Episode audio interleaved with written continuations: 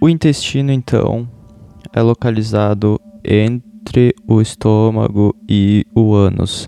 A gente tem duas partes de intestino, o intestino delgado e o intestino grosso. Intestino delgado, que é a primeira porção da estrutura, tem uma forma parecida com uma espiral e vai ter em média seus 7 metros de comprimento. Somando depois com mais um metro e meio do intestino grosso, a gente vai ter aí podendo variar um pouco de pessoa para pessoa, 8 metros e meio de intestino no nosso corpo.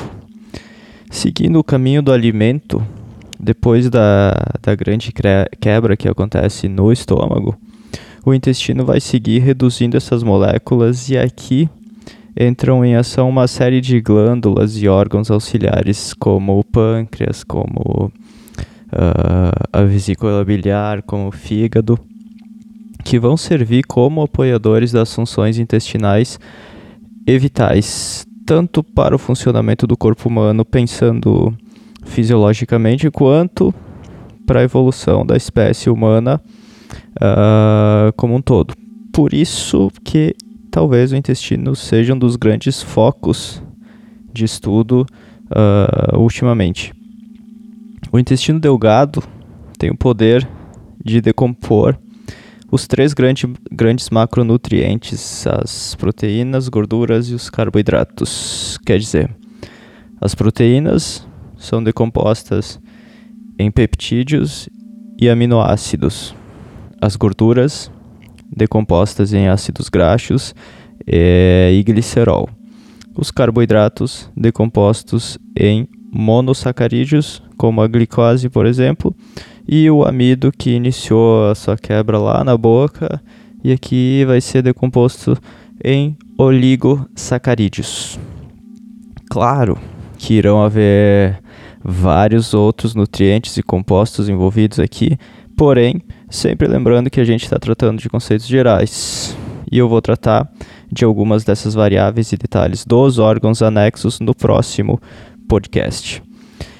Bom, é importante entender que o intestino, como estrutura, ele é cheio de velocidades e microvelocidades que são na verdade dobras que existem no interior do intestino e que vão servir para que o alimento agora já decomposto possa ter o maior contato possível com essas estruturas, enquanto ocorrem os movimentos peristálticos, que são movimentos involuntários que também acontecem uh, antes no, no esôfago e que vão acontecer sem o nosso consentimento, digamos assim, de forma inconsciente e que vão acabar favorecendo ou permitindo que o alimento se movimente no nosso sistema digestivo e na direção correta. Por isso, mesmo que a gente se alimente de cabeça para baixo, o peristaltismo vai fazer com que o alimento siga o seu caminho correto.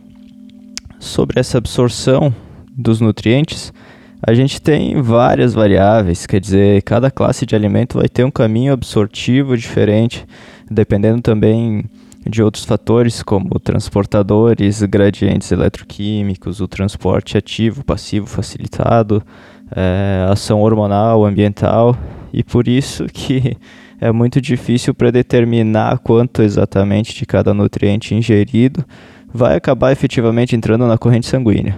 E por isso também que realizar exames clínicos periodicamente é tão fundamental para se ter uma visão mais clara de como realmente o nosso corpo está funcionando e a partir daí caminhar mais especificamente para alguma questão ou algum fator, enfim.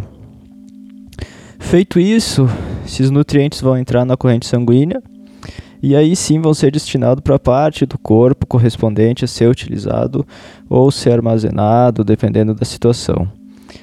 Entre o intestino delgado e o ânus, a gente tem o intestino grosso, aonde ocorre a manutenção da cepa bacteriana, que são vários micro-organismos uh, que vivem ali.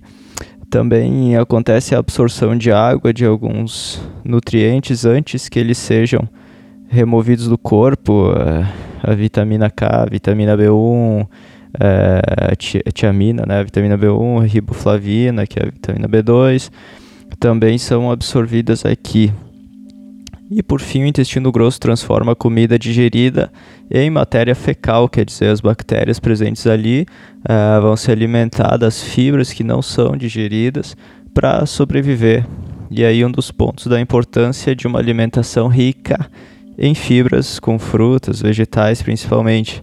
Por isso que esses alimentos são tratados como ditos pré-bióticos que basicamente vão, vão estimular o desenvolvimento e o crescimento dessas bactérias do intestino. Claro que é gigante a gama de alimentos com potencial prebiótico, porém eu diria que poucos vão ser realmente eficazes, por isso que, que eu nunca confiaria 100% num alimento vendido no mercado como é, se tivesse uma determinada dose pré-estabelecida de prebiótico.